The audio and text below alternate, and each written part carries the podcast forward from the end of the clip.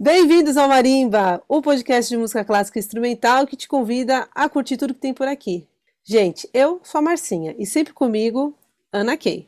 Oi, pessoal. Oi, Marcinha. E hoje, ó, vai ficar técnico o negócio, né, Marcinha? E vai ser um tema que a gente teve que pesquisar muito, estudar muito durante esse momento de pandemia. Eu digo nós que trabalhamos com a, com a parte de música, sabe? Total.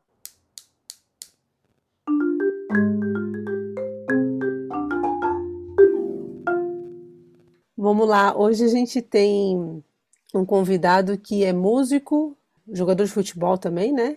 Ele... Meu colega de orquestra. Meu colega de orquestra. e sabe muito de gravação.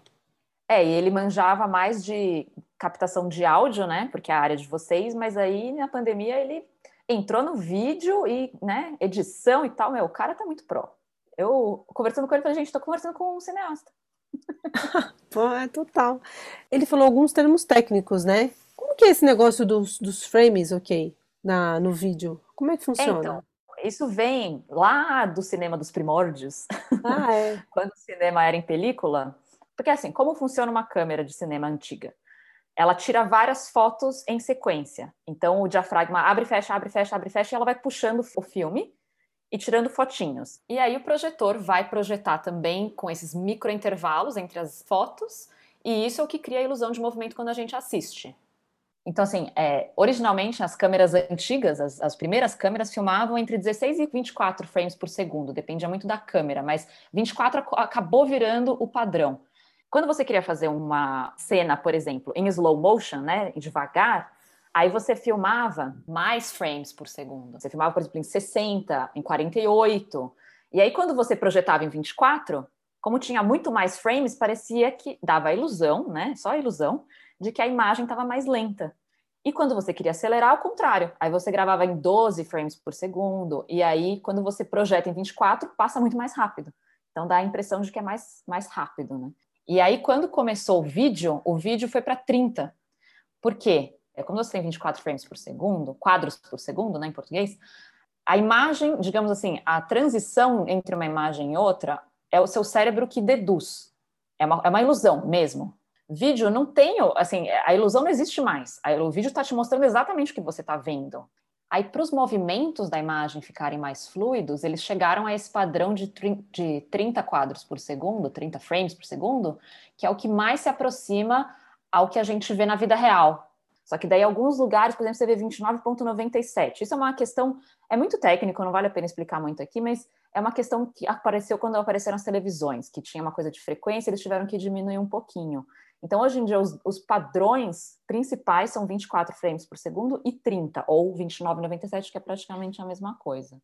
No celular, que é o que a gente tem super fácil na mão, ele você pode escolher ou não, ou ele sempre vem em 24.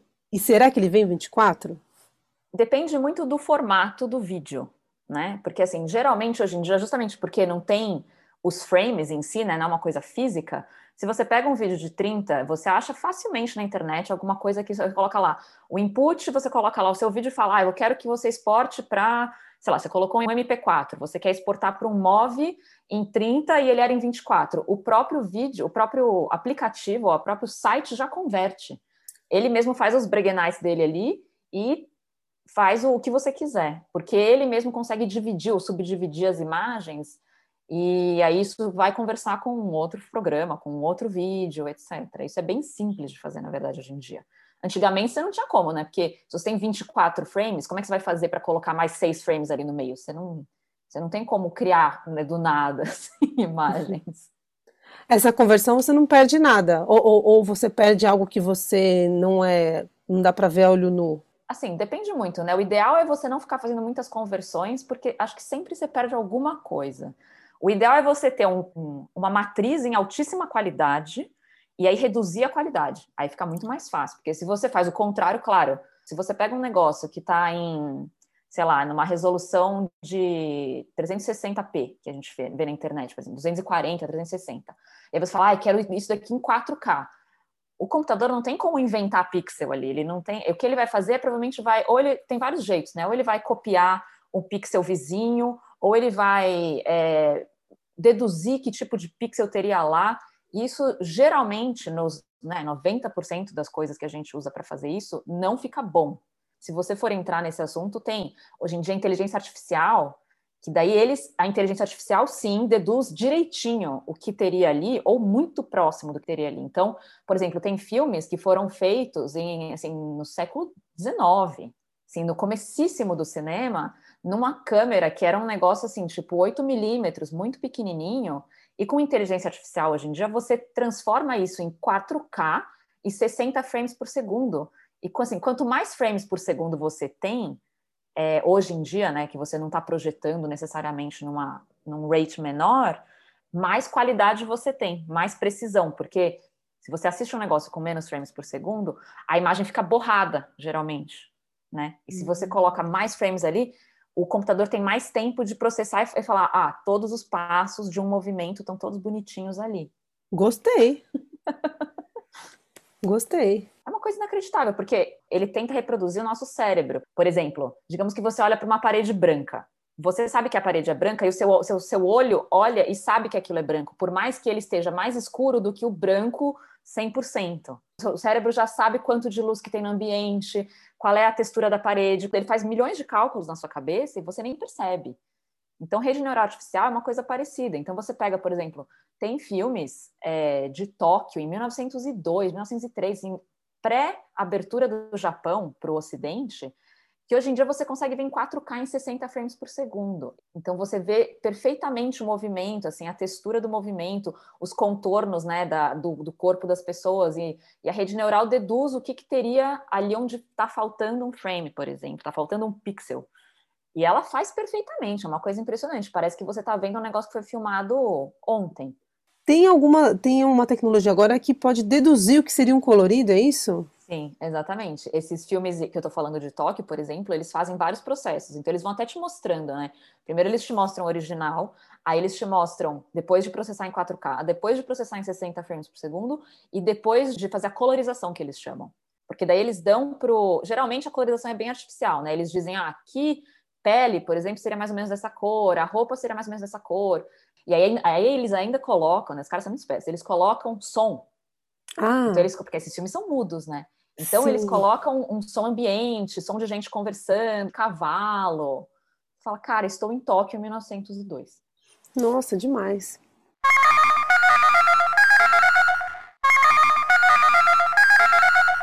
Já vai começar. Pode escutar, continue na linha após a identificação. Bem-vindo ao Marimba! Hoje a gente tem uma pessoa figuraça, uma pessoa incrível que entende de um monte de coisa e eu sou muito fã. Edgar Leite, bem-vindo e vai ser muito legal falar com você hoje. Sensacional, muito obrigado pelo convite. Você também é outra figuraça, então o papo vai ser bom. Eu, não, eu não tenho dúvida, então estou preparado. Vamos junto. Edgar, é, a gente sempre começa aqui perguntando como é que você chegou nesse mundo da música? Porque eu sei que, olha, a única coisa que eu sei é que ele é um baita violinista. Mas eu já tive uma pequena prova, né, durante a pandemia, que ele mexe com edição de vídeo, edição de áudio e tudo que é tecnológico no, no meio musical, ele manja também. Na verdade, a música é uma história, eu acho até bem, bem interessante por onde estamos hoje, né, no Teatro Municipal, que é o seguinte, isso lá nos primórdios dos anos, final dos anos 80, vocês não eram vivas ainda, provavelmente lá para 1987, 88, ah, meu, eu sempre andava muito com meu pai, enfim, para todos os cantos. E eu sempre quis tocar violino porque meu pai era músico popular e sempre assistia jazz sinfônica. E que quando você é uma criança, você senta ali na frente, a primeira coisa que você vê é o violino. Então eu queria tocar aquele negócio. Eu já ficava atazanando meu pai que eu queria tocar violino. Bom, aí andando com meu pai ali na, na Praça da Árvore, meu pai andava muito nas lojas de disco, né, que hoje não existe mais, infelizmente. A gente sempre ficava garimpando, ele ia lá procurar disco, e uma vez vi, eu sempre queria tocar violino, aí eu vi dois meninos com um estojo de violino, e o pai junto. Aí o meu pai chegou, eu falei, pai, um moleque com violino ali. Aí ele chegou e perguntou para o pai, falei, poxa, meu filho queria estudar violino, né? Onde que, os, onde que eles estudam? Então, aí meu pai pegou o um endereço, do, do professor de violino deles. E foram nada mais, nada menos, esses dois meninos eram Pablo de Leão e Alexandre de Leão. Mentira! E era. E eu fui estudar com, com o professor Yoshitami por conta disso, por causa de um encontro numa loja de disco. Muitos anos depois, eu fui aluno do Pablo durante cinco anos. Ele me preparou para ir para os Estados Unidos. Fui embora, morei sete anos lá. Gente se falando sempre, eu estou resumindo bastante a história. Aí me chega uma mensagem no Skype falando: Edgar, quer voltar para o Brasil? Era o Pablo. E voltei para o Brasil e estou no municipal desde então. Ou seja, é um prazer muito grande para mim ter começado por esse grande amigo, que inclusive ele me escreve toda hora perguntando: Edgar, preciso trocar de computador, como é que eu faço para gravar? Como é que eu faço as coisas? Então ele também me pergunta as coisas. Foi um cara, um amigão mesmo, um cara que me ensinou, cara, tudo que eu sei sobre violino. E o ciclo meio que fechou. E eu tenho um prazer muito de tocar no naipe, que ele é espala, que o Alejandrinho é espala das violas. Então foi um encontro, enfim, do meu pai com o pai dele e tô aqui. Então foi esse círculo. E o Alejandro tocava na jazz sinfônica na época. E eu né, lembro do começo da história que eu assistia a jazz sinfônica e queria tocar violino. Então meu pai encontrou numa loja de disco o Alejandro, que tocava na jazz sinfônica com os filhos que são meus amigos até hoje. Isso desde 1987 que começou e estamos aí. Caramba! Essa, essa é a, a parte do, do violino, né? E essa parte tecnológica foi de, enfim, de gosto, de sempre estar indo ao estúdio com meu pai. E eu sempre era aquele moleque curioso. Eu ia para o estúdio, eu ficava em cima do cara ali, olhando a mesa de som, como é que funcionava. Poxa, achava mó barato essa, parte tecnológica, então acabei tirando uma casquinha aqui, uma casquinha ali, e estamos aí. Caramba, nessa, né, nessa sua resposta, você já respondeu um monte de coisa. Como é que você chegou na música? Como é que o violino te escolheu? Ou, né, na verdade, você escolheu o violino e bateu o pé e foi isso mesmo? É, não, é, violino foi isso, porque, enfim, eu, quando me alistei no exército, o meu, meu avô era coronel. Eu tinha major e coronel, era né, o coronel Palmeira e o major Palmeira sobrenome dos meus avós. Fui, fui alistado na, fui me alistar em Caçapava. E meu tio, coronel, chegou para mim, não, você vai para banda. Falei, que banda, tio? Eu não vou para banda. Eu quero sair porque eu fui me alistar lá, eu lembro que na fila, né, toda molecada, nossa, você é sobrinho do Coronel Palmeira? Nossa, você já tá dentro. Eu falei, não, eu tô aqui justamente porque eu quero sair desse negócio. Eu não quero ir pro exército. E meu tio, não, você vai pra banda. Eu falei, tio, não vou, você não é músico? Você vai pra banda. Eu falei, que banda, mano? Não quero, com violino. Não, eu já entrei na faculdade, eu tinha entrado já no Unicamp. Eu falei, não, ele, tá bom, vai, fica ali no canto. Aí a molecada ficou puta comigo. Eu falei, caramba, o cara é sobrinho do Coronel Palmeira, não vai pro exército? Eu falei, não, Deus me livre. Mas enfim, com isso meu, meu avô morreu e minha avó tinha pegou uma pensão e eu sou um único neto, né? Sou filho único e único neto. E minha avó me ajudou muito, ela acabou pagando a escola para mim. E, enfim, aí me deu essa, essa guinada e eu consegui continuar, enfim, podendo estudar para entrar, enfim, em boas faculdades e tudo mais. Mas era para eu estar na banda do Exército hoje. Você já comentou que você passou pela Unicamp, foi para você foi para Chicago, não é isso? enfim, não, eu fiz, eu fiz Unicamp, aí eu fiz o primeiro ano na Unicamp em 1998. E logo depois eu queria, porque eu queria estudar na Unicamp, porque tinha um professor novo, Esdras Rodrigues, tinha acabado de chegar de Boston. Só que nesse mesmo ano eu entrei na experimental. Logo depois que eu passei na Unicamp, eu entrei na experimental. Puxa, aí era todo dia, mano. Acordava às 5 horas da manhã, pegava o busão, ia para Campinas, fazia aula à tarde e voltava para experimental. Todo dia. E o Nesp era no Ipiranga. Eu moro no Ipiranga. Eu falei, não, não é possível. Aí tentei vaga de transferência, não rolou. Tive que prestar vestibular de novo, passei naquela desgraça e fui para a Unesp. Aí eu fiz um ano de Unicamp e três de Unesp. No, no último ano da Unesp, entrei na USP. Isso foi 2003. Aí eu fiquei mais 2002. Aí eu fiquei quatro anos, três anos na USP. Aí sim que eu fui para os Estados Unidos. Aí fiz pós e mestrado. É, eu queria aproveitar justamente para entrar na, na, na, grande questão que a gente estava pensando em falar com você, que estamos em tempos de pandemia, e eu lembro no começo do ano passado, que foi justamente a época que a gente criou o, o podcast, que estava aquele momento assim, que estava todo mundo, meu Deus, não sei filmar, não sei editar, não sei captar som, hum. vai ficar muito ruim o som do, do instrumento, não vai dar certo, o que, que eu vou fazer, meu Deus, meu Deus, meu Deus. Tanto que a gente até fez um texto para postar no, no, site do Marimba sobre com dicas, porque eu sou formada em cinema, tenho vários colegas que entendem do assunto. E você já estava assim vários passos à frente, né, Edgar? Como é que foi essa guinada aí para você? Ah, eu, eu, sempre gostei. Acho que desde desde sempre a gente sempre, né, músico sempre precisou mandar alguma gravação. Lembro, né, né, quando antes de ir embora para os Estados Unidos, eu era sempre fui meio cara de pau assim em resolver as coisas. Então, meu primeiro concurso internacional, meu, você teve que tinha que mandar um CD. Não dava para mandar pela internet, tinha que mandar um CD pelo correio. Então você tinha para gravar, que gravar. Então, sabe, sempre eu juntava o dinheiro para comprar um equipamentinho, na época era o MD.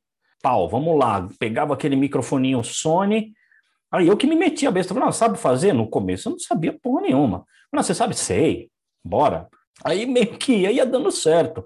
Aí eu como eu ia trocando ideia com os amigos, né, tem um Nê, grande violinista também, que conhecia, ele tinha uns equipamentos, eu ficava perguntando pro cara, falando, não, esse equipamento é bom. Eu falei, beleza, onde vende? Ah, tá lugar. Tá. Esperava cair a bolsa da orquestra, da experimental na época, bicho, e comprava os equipamentos e começava, né? Meu pai tinha os equipamentos em casa também, mas eram equipamentos valvulados, aqueles amplificadores enormes. Então eu sempre ficava fuçando. Então você acaba aprendendo um pouquinho, sabe, de equalização. Meu pai sempre ficava falando quando ele gravava.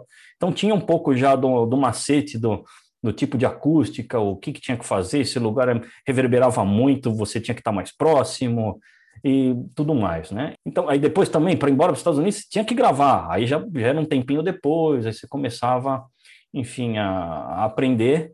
E questão de vídeo, também, mesma coisa, era tudo na, na cara de pau eu ficava fuçando, na época tinha o Windows Movie Maker, que não tem mais, né? No Windows não tem mais. Era um baita programa legal, que você conseguia cortar, você conseguia fazer transições, conseguia fazer um monte de coisa. Então sempre gostei muito de, de computador e tudo mais, questão mais de, de música mesmo, né? Eu sei que tem alguém aqui que gosta muito de videogame, eu não tenho talento nenhum para videogame, zero, nada. Então era mais a questão de editar música. Então tem até um programinha que eu até uh, mandei para o pessoal aí no começo da pandemia, que é o Audacity, que é um programa super antigo. Então, desde sempre, né? Para o municipal, quando eu tive que mandar para o municipal, poxa, você tem, todo mundo tem que mandar gravação. Então, acho que o músico, não vou falar que é um pré-requisito, mas o cara precisa saber um pouquinho, porque a gente teve que fazer isso durante a vida. Não sei grande coisa, eu me viro bem hoje, mas longe de, de ser um expert, mas eu tenho meu equipamento, tenho meus microfones aí, tem uma equipe, tem o meu estúdio, meu home studio aqui que dá para fazer umas coisinhas boas. Então é mais foi nessa nessa pegada. Aí chegou a pandemia, manda pro pai, que a gente grava, não tem essa. é, então falei, vamos embora, vamos fazer videozinho de quadradinho, vamos, não tem problema. Aí eu sempre edito o áudio primeiro, o vídeo às vezes, né, sai um pouquinho de sincronia, mas aí a gente aprende. Aí você começa a aprender coisas novas que eu não sabia, principalmente de vídeo, né? Porque aí a galera manda, ah, tem um que vai mandar em 4K, o outro que vai mandar, cara, o outro que manda em 30 frames per second, o outro manda em 25, o outro mandou em 60, lazarento, por que que ele fez isso? Aí você começa a aprender a resolver os pepinos. Então, na verdade, a pandemia me ajudou a resolver pepino, que eu não conhecia. Porque quando você grava né, com uma câmera só, você, puxa, não é. tem é. erro. Aí você vai lá, o cara, eu falei, cara, por que o cara me mandou um vídeo desse? Aí o cara nem sabe. Eu falei, cara, muda isso aí. Aí, enfim, acho que isso foi. E aí eu aprendi bastante. Essa foi. Acho que todo mundo, né? Terapia de choque, assim. Não, total. Ali, assim, vai, faz, agora. Exato. Eu queria aproveitar justamente para te perguntar, só de curiosidade mesmo, é, quais são as dificuldades de você gravar um violino? Porque é um instrumento muito agudo, né? Olha, é, é complicado. Tem gente até que não, não quis nem gravar a pandemia por essa questão. O microfone do, do celular, ele é um microfone feito para pegar muitas frequências, né? Então, por isso que ele é complicado, estoura muito som, vai depender de onde você está, ele vai pegar muito ruído externo. Então, se você não, não tiver um microfone condensador em casa, aí fica mais complicado. Claro, dá para gravar, muita gente gravou no, no celular. E, oh, e a questão também é, às vezes a gente fica agora indo um pouquinho para outro lado, né? A gente fica nessa, poxa, mas tem que ficar muito bonito. Mas hoje em dia todo mundo ouve na caixinha do celular, que desculpa a palavra, é uma bosta. Aí você capricha pra caramba. Você faz aquela equalização chuchu nossa, tira os médios, tira os agudos ali, dá um grave legal para dar um peso, aí o cara vai lá e escuta no Nokia da cobrinha, que o joguinho da cobrinha. Uma bosta. Então, acho que para muito dos vídeos eu equalizava pensando nisso. Falei, qual que é a proposta desse vídeo? Pra onde que vai? Ah, meu, isso aqui o pessoal vai escutar 30 segundos no celular, não é não é um vídeo que o cara vai sentar, vai colocar um fone bacana para escutar. Não, mas por outro lado, é, isso é uma coisa que o Nash nem falava, né? Ele falava, meu, pode ter 3 mil pessoas aqui e uma pessoa só sabe o que você está fazendo. E é essa uma pessoa que vai te levar. Então, às vezes, né, também ficava com essa pulga atrás da orelha. Eu falei, puta, mas e se alguém, se o cara pegar para ouvir mesmo, né? Então, eu ficava um pouco nesse impasse, mas tinha coisa que não dava para fazer. Então, se, por exemplo, se eu tinha um grupo né, que eu fiz muito um quarteto de cordas com um quarteto vocal, a gente fez uns hidings, né, das sete últimas palavras de Cristo. E, meu, todo mundo tinha celular. Eu tinha um equipamento, eu acabava gravando no celular também. Então de, depende muito do depende muito do grupo, né? Melhor você ter uma coesão. Não estou falando que estava tudo ruim, não, mas é para você ter uma, uma coesão de, de, de áudio, porque aí não adianta, né? Ou todo mundo grava com um microfone whatever, ou todo mundo no celular, né? Então essa questão do, do que você falou da tessitura do, do instrumento é é complicado mesmo, né? Mas alguns macetes, né? De poxa, não deixar o celular perto da parede para não rebater o som, aquela, aquelas coisas, né? Mas, meu, mas toda gravação vai ter o cachorro, tem um cachorro desgraçado aqui do lado, não sei se vocês estão vendo, que parece que ele esperou eu entrar, falar, ah, vou dar um alô para Márcia e para Kay lá. Poxa, vai tomar. Não tô ouvindo nada. Eu não tô ouvindo nada. É bom, é que, que até tem, eu uso, até uso um de lapela aqui. Tá pró. Não, não, mas é que aí eu na minha mesa de som eu, eu, eu diminuo a sensibilidade para ficar perto de vocês e não pegar, porque se eu usar o microfone do computador já era. Parece que eu estou num canil. Você pega o violino e ele começa a latir, né? Ah, não tem jeito, não tem jeito. Mas então, essa é a vantagem de eu ter um, um direcional também condensador, porque se tem ruído externo, poxa, eu diminuo bastante a sensibilidade do microfone, coloco ele mais próximo ele não vai pegar, pelo menos assim, 180 graus ele não pega, né? Eu consigo diminuir bem o, o range do, do, do, microfone, né? Então, mas é essa, a dificuldade do violino é, é mais ou menos isso que se estende um pouco para os outros também, viu? Para os outros instrumentos, que imagina você com um trompete, com a trompa, você gravar com, com o celular. Putz, é... Que é então, é forte, né? Eu ia te é. perguntar isso. É, eu tenho a impressão que as, os instrumentos têm a região média, assim, que usa mais a região média, me parece mais tranquilo de gravar do que os extremos, como, por exemplo, o boé em relação a uma tuba, é, ou mesmo tímpano, né, que são instrumentos muito, muito graves. Não, sim, porque o celular, o microfone do celular, ele tem aquele, com, aquele condensador, que é um atenuador. Se ele estoura, ele achata o som. Eu gravei o trio de Brahms à distância, foi o, hum. o cão.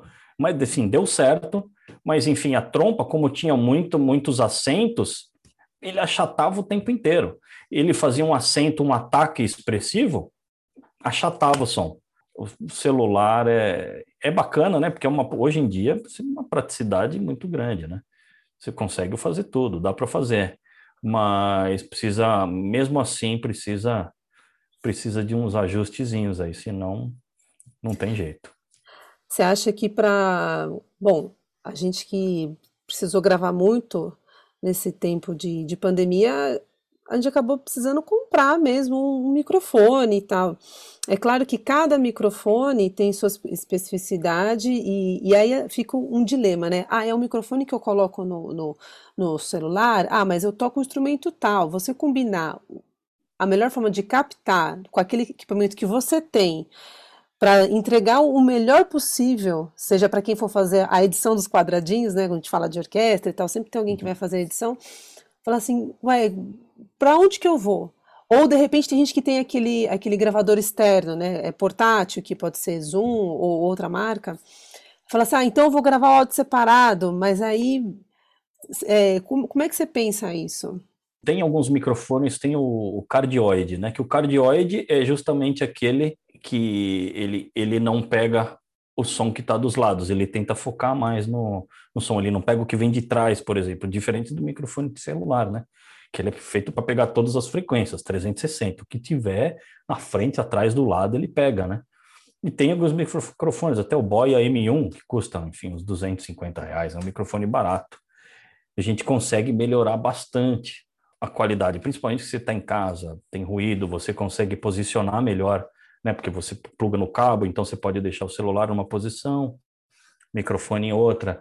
Ele é até usado até para câmeras, né? Mais profissionais, que, sem, que você tem aquele um cliquezinho em cima para poder colocar um microfone à parte.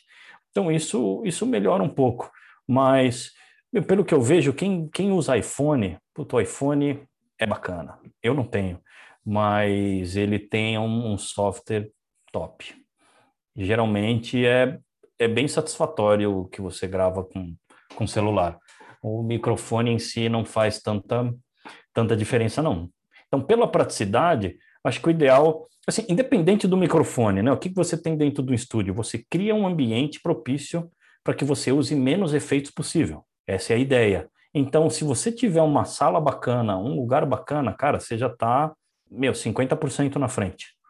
Então, às vezes, se você conseguir garimpar um lugar interessante na sua casa, é muito melhor do que você querer. Não adianta você investir num equipamento legal e você não tem um ambiente legal, que na verdade essa é a proposta do estúdio, né? Claro que eles têm um baita equipamento, mas é, é você ter o, o, o melhor som natural possível, que aí você já tá, você já saiu muito na frente, né?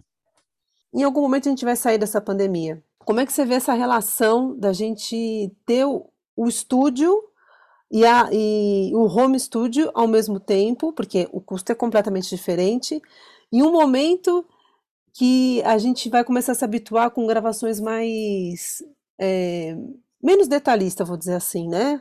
que não tem o, o ambiente perfeito, que não tem o, o a, a, microfonação mais adequada, a gente acaba se acostumando com esse som também, que é mais talvez rústico ou, enfim. É, mas essa vai ser uma tendência, porque não tem jeito. Meu, internet não tem limite.